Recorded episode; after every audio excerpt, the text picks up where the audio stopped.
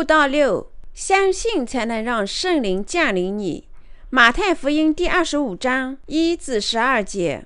那时，天国好比十个童女拿着灯出去迎接新郎，其中有五个是愚拙的，五个是聪明的。愚拙的拿着灯，却不预备油；聪明的拿着灯，又预备油在器皿里。新郎延迟的时候，他们都打盹睡着了。半夜有人喊着说：“新郎来了，你们出来迎接他。”那些童女就都起来收拾灯。愚拙的对聪明的说：“请分点油给我们，因为我们的灯要灭了。”聪明的回答说：“恐怕不够你我用的，不如你们自己到卖油的那里去买吧。”他们去买的时候，新郎就到了。那预备好了的就同他进去坐席，门就关了。其余的童女随后也来了，说：“主啊，主啊，给我们开门。”他却回答说：“我实在告诉你们，我不认识你们。圣灵内住谁？圣灵内住那些因信仰耶稣的洗礼及其血而罪蒙赦免的人。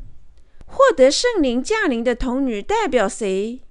在上述段落中，五个聪明的童女和五个愚拙的童女。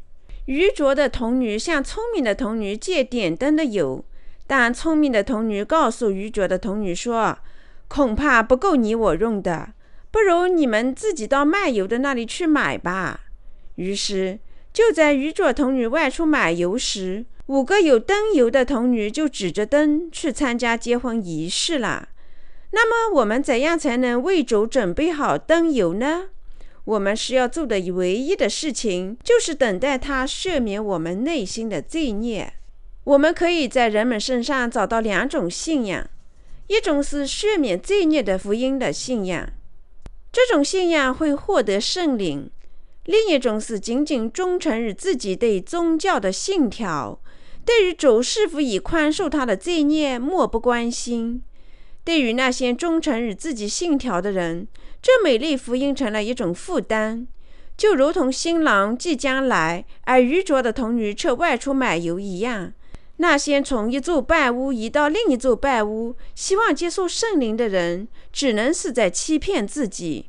这类人不知道这样的事实：在大审判日之前，他们必须信仰水和圣灵的福音。他们希望用热忱打动神来接受圣灵。让我们看一下一位执事的表白，看看他是如何尽最大的努力接受圣灵的。他的表白对于你是有帮助的。我尽一切可能接受圣灵。我想，只要热诚地专注自己的信仰，我就能接受圣灵。因此，我从一间祈祷房又搬到另外一间祈祷房。有一间祈祷房的人们玩起了电子琴和乐鼓，作为仪式的一部分。主持会议的牧师一个一个地叫着想接受圣灵的人的名字，并重重地击打那个人的前额。接受火火火，并把他的手放在那人的头上，使有些人惊觉昏厥。我怀疑过这种行为是否在接受圣灵，但我已沉迷于这种会议。尽管如此，我绝没有成功的接受圣灵。在这之后，我就爬上山，试着喊叫，在山洞里祈祷，同时手里抓着一棵松树。我甚至试着在山洞里做祈祷。但也不起作用。之后，我试着连续祈祷四十多天，但我从未成功的接受圣灵。后来有一天，我应邀参加了一次研讨会。研讨会每周开一次，持续了七周。研讨会讨论神的爱、十字架、耶稣的复活、圣灵之国和精神成长的问题。正当研讨会快要结束时，研讨会的教士将手按在了我的头上，并为我祈祷圣灵。我按照他的要求做了。我全身放松，指着手掌面向天空，一次又一次喊着“啦啦啦”。突然，就在我喊着“啦啦啦”时，我流利地说起一种奇怪的语言。许多人恭喜我获得了圣灵，但当我独自一人在家中时，我却感到害怕，于是我就作为一名志愿工为研讨会做些工作。我想我应当尽可能多的做些志愿工作。于是我就周游全国为信徒提供服务。当我把手按在一些病人身上时，好像他们的疾病就治愈了，尽管他们不久又会复发。奇怪的是，我的预言始终都能实现。从那时起，我被邀请到了各种场合，并受到了名人般的款待，但我仍然担惊受怕。后来有一天，我听到一个声音说：“不要再这样东游西逛了。”而应去帮助你的家人获得拯救，但是我不知道什么是拯救。我只知道其他人曾经告诉我，如果我不好好使用圣灵的恩赐，则神会从我这里拿走。另一方面，我又害怕使用我的能力，然而我却欲罢不能。有一天，我听说一位女巫师希望信仰耶稣，于是我就带着朋友拜望了她。我们事先并未告诉他要去看他，但那位女巫师早已在大门外等候我们，并说：“我知道你们已经来了。”然后她又突然开始向我们泼水，说：“东方萨满教和西方萨满教并没有什么区别。”他称我们为耶稣巫师，并指着我们说：“这个家伙真可怕，但那个家伙不可怕。”女巫师的话对我不敌是当头一棒。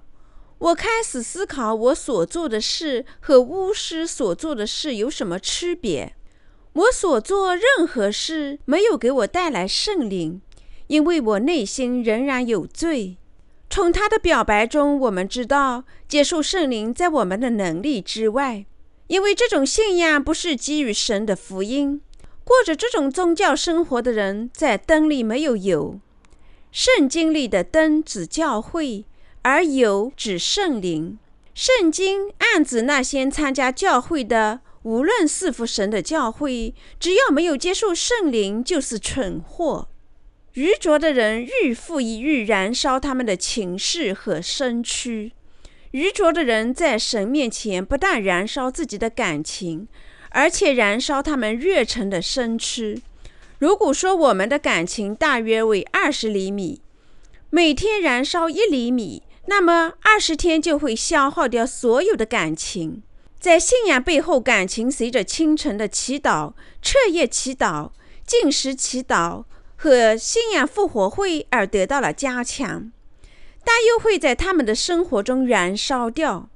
他们沉溺于永无止境的燃烧感情。他们以耶稣的名义燃烧感情，他们参加教会，但内心依然感到烦恼，并转而求他。其原因是他们的信仰来自身体的经验，因此他们需要不断的增加这些感情，使他们的火焰不至于熄灭。但是，他们借这种信仰是不能获得圣灵的。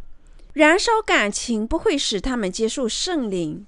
在神的面前，我们大家都应准备正确的信仰去接受圣灵。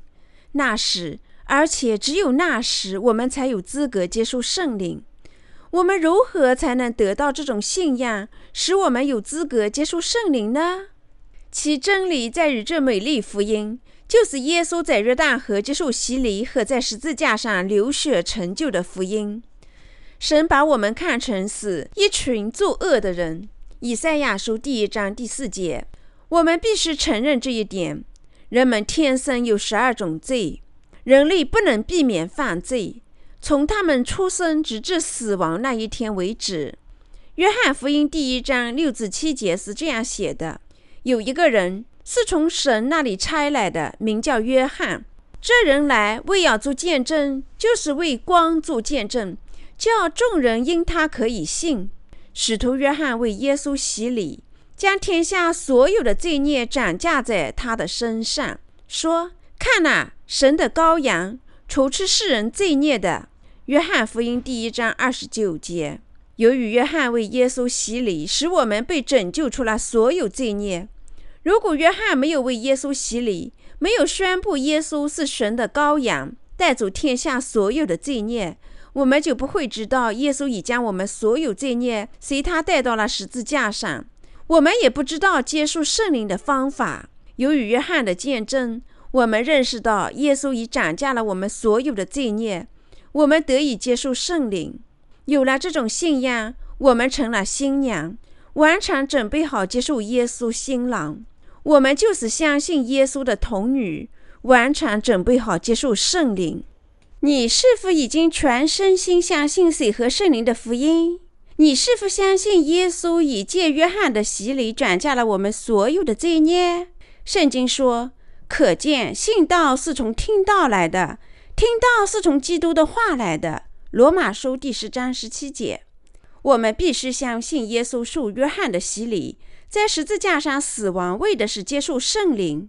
我们必须认识到，圣灵的接受只能来自对耶稣这位人降临世间、接受约翰的洗礼、在十字架上死亡并死后复活的信仰。即便是今天，还有两组信徒，就像这个故事中的十个童女有两个种类一样。你属于哪一组？你必须借信仰水和圣灵接受圣灵。是否你已参加了教会，但仍然等待着圣灵降临于你呢？你必须认识到接受圣灵的正确方法。借什么样的信仰，我们才能接受圣灵呢？你能借萨满教痴迷乐情接受圣灵吗？这种麻木的状态能接受圣灵吗？靠信仰狂热的宗教，你能接受圣灵吗？你是否始终如一的祈求神的宽恕？圣经说，当耶稣受洗后从水中升起，神的灵像鸽子一样降临。他接受洗礼，为的是承担所有的罪孽，并告诉我们，他将被钉在十字架上，支付我们所有的故犯的工价。耶稣接受约翰的洗礼，担当天下所有的罪孽，并走向十字架，为的是我们能够得救并接受圣灵。这个就是真理。耶稣受约翰的洗礼。在十字架上死亡，为我们的罪孽受审、复活。我们必须相信耶稣接受约翰的洗礼及在十字架上的血，才能赦免我们的罪孽。我们从耶稣的洗礼中明白，圣灵就像一只鸽子，平静地降临我们这些借信仰清洗所有罪孽的人身上。要相信圣灵，就必须相信耶稣接受约翰的洗礼及其在十字架上的血。在一个人相信罪孽的赦免时，圣灵就会平静地像一只鸽子一样降临在他的身上。已经获得圣灵的人应当认识到，只有信仰赦免了罪孽，才有可能接受圣灵。圣灵只能内住在那些常身心相信罪孽赦免的人身上。耶稣基督是借着永生的饼和酒降临的。马太福音二十六章二十六至二十八节。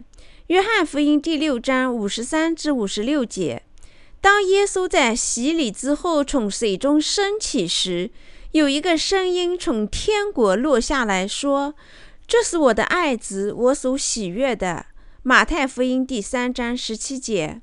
信仰三位一体的神是很容易的事。神是耶稣的父，耶稣是神的子，圣灵也是神。三位一体对于我们就是神。你必须认识到，只信仰十字架或者通过意志圣化自己，是绝不可能接受圣灵的。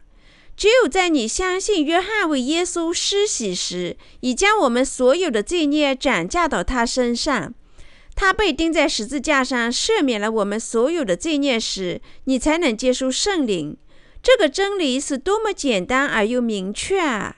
接受罪孽的赦免，接受圣灵，并非一件难事。神和我们说话采用简单的术语，普通人的 I.Q 在一百一十至一百二十之间。他的福音对于普通人是容易理解的，即使是四五岁的孩子理解福音也不会困难。如果神以一种更复杂的方法给我们讲述圣灵的内住，我们能够理解吗？神公正地宽恕了我们的罪孽，并将圣灵作为一种礼物赐给那些相信他的人。神晓日我们说，借暗熟或者忏悔的祈祷不可能接受圣灵。圣灵不会因为进食、投入甚至在山上雀跃祈祷而降临我们。什么样的信仰会使我们获得圣灵呢？这个信仰就是相信耶稣降临到世间，接受洗礼，斩下我们所有的罪孽，在十字架上死亡并复活这个事实。我们确实得相信这一点吗？我们为什么必须接受罪孽的宽恕并接受圣灵呢？为了成为神的子民，我们需要他的灵，因此要接受圣灵。我们需要相信耶稣为我们的救世主，相信他的洗礼，最终宽恕我们的罪孽。为什么神将圣灵准使给那些罪蒙得赦的人们呢？原因是要他们成为他的子民，有了标记。对那些根据神的话语相信耶稣的人，他将圣灵赐予给他们作为一种保障。许多人仍有错误的信仰，相信耶稣的洗礼、接受圣灵是件很容易的事。对于我们这些已获得罪孽宽恕的人，是件很容易的事；而对没有获得罪孽宽恕的人，则是不可能的事。他们不是真理，而是寻求他法接受圣灵，如。通过狂热的行为使自己陷入宗教麻木的状态之中，他们非常无知，是因为撒旦撒下的种子而变得困惑，并受到迷信宗教的影响。圣灵内住在那些相信耶稣的洗礼及其在十字架上的血，并接受罪孽赦免的人。只有那些相信神的拯救的人才能这样表白：“我们有罪。”如果一个人不相信水和圣灵的福音，那么他们就不能说自己没有罪。同样，对于相信耶稣的洗礼及其在十字架上的血，并获得罪孽宽恕的子民，神准使他们接受圣灵作为一种保证。谁见证了耶稣的洗礼和血带着我们所有的罪孽？耶稣，他的门徒和圣灵做见证。谁计划将我们拯救出罪孽？是圣父。谁执行他的计划？是耶稣基督。谁最终保证他的计划得以执行？是圣灵。神要我们成为他的子民，因此他决定通过耶稣的洗礼和血，将我们从罪孽中拯救出来。因此，神圣的三位一体确保了我们的拯救，并批准了对我们罪孽的宽恕。在马太福音第三章十七节中是这样写的。这是我的爱子，我所喜悦的。只有神圣灵的人就是神的子民，他们就是神的儿女。这是我的爱子，我所喜悦的。耶稣起初是神，圣父告诉我们说：如果你们要宽恕自己的罪孽，那么就相信全人类所有的罪孽都已被我的爱子耶稣带走了。接受圣灵，成为我的子民吧。那些相信这一点的人，就会获得罪孽赦免，并成为神的儿子和女儿。他赐他们圣灵的礼物，封他们为神的儿女。只有在我们相信耶稣的洗礼及其血时，才能获得罪孽的宽恕。若人们不抛弃自我，并不相信血罪的福音时，他们倾向于相信原罪已经消失。但他们不停地在忏悔，以祈求主赦免他们的现实罪。如果他们成为这种想法的牺牲品，那么圣经对于他们是难以理解和困惑的。因此，他们的信仰和门徒的信仰是不相同的。有些人认为圣灵通过祈祷降临他们，但这从圣经的观点来看，完全不是真实的。这听起来有点似是而非。但圣经告诉我们，耶稣在接受约翰洗礼后从水中升起，圣灵像一只鸽子降临在他的身上。这证明，如果要接受圣灵，我们只要相信耶稣降临到这个世界上，接受约翰的洗礼，为的是转嫁全人类所有的罪孽，并为这些罪孽在十字架上受审、复活，从而成了我们的救世主。当我们相信了这个真理，并接受圣灵时，神对我们说什么呢？他说：“你是我的儿子，这是我的爱子，是我所喜悦的。”对于那些相信耶稣并被宽恕了未来罪孽的人，神会说同样的话。这个真理就是神承诺使我们成为他的儿女。但人们依然认为有其他的方法可以接受圣灵。你认为通过哭喊和人世间的努力，圣灵就会降临到你身上吗？神的行事只听从他的旨意，他只把圣灵赐给最蒙得赦的人们。他说：“我命我的儿子受洗，让他带走你们所有的罪孽，让他被钉死在十字架上，并为这些罪孽受审。我指派我的儿子作为你们的救世主。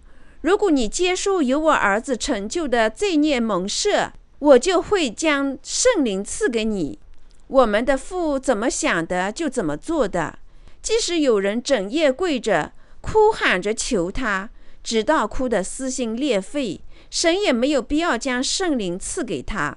神只会责备他说：“你还没有获得正确的知识，却即使坚持错误的信仰。只要你拒绝这个真正的信仰，圣灵就和你无缘。”在我们这个世界上。人的决定会随着情况的不同而有所改变，而神建立的赦罪和准使圣灵的律法是一成不变的。如果你受到错误信仰的影响，则很难再找回正确的途径。圣经说，耶稣成了不顺从道理的人的绊脚石。彼得前书第二章第八节。相信耶稣但不知道他为何要受洗的人们。只能做到一半的相信赎罪的福音，肯定将会跌入地狱。因此，当你最初相信耶稣时，你应当了解耶稣的洗礼和他的血，他们组成了赎罪福音。如果你接受了罪孽的赦免，你也会接受圣灵。让我们考虑一下耶稣在地球上的生活吧。耶稣成为一个人，借他的洗礼带走了天下所有的罪孽。他还死在了十字架上，并为我们的罪孽受审，为的是将我们从地狱之火中拯救出来。那些相信他的人就会接受圣灵的礼物。因此，我们大家都必须遵循正确的道路，才能接受圣灵。我们所需要的仅仅是根据真理的道来思考。当我们这样做了，耶稣就会保护我们，祝福我们，心里清空。相信他的道的人靠真理而生，接受罪孽的赦免，受圣灵的领导。更何况他们能在圣灵的帮助下引导其他人走上正道。请相信耶稣的洗礼和他的血成就的赎罪。只有那时，我们才能借信仰追随他，才能获得最蒙得赦的赐福、永生的赐福和圣灵的降临。